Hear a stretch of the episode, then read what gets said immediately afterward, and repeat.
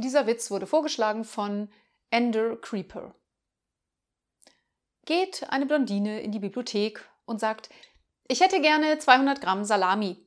Darauf die Bibliothekarin, tut mir leid, aber wir sind hier in einer Bücherei.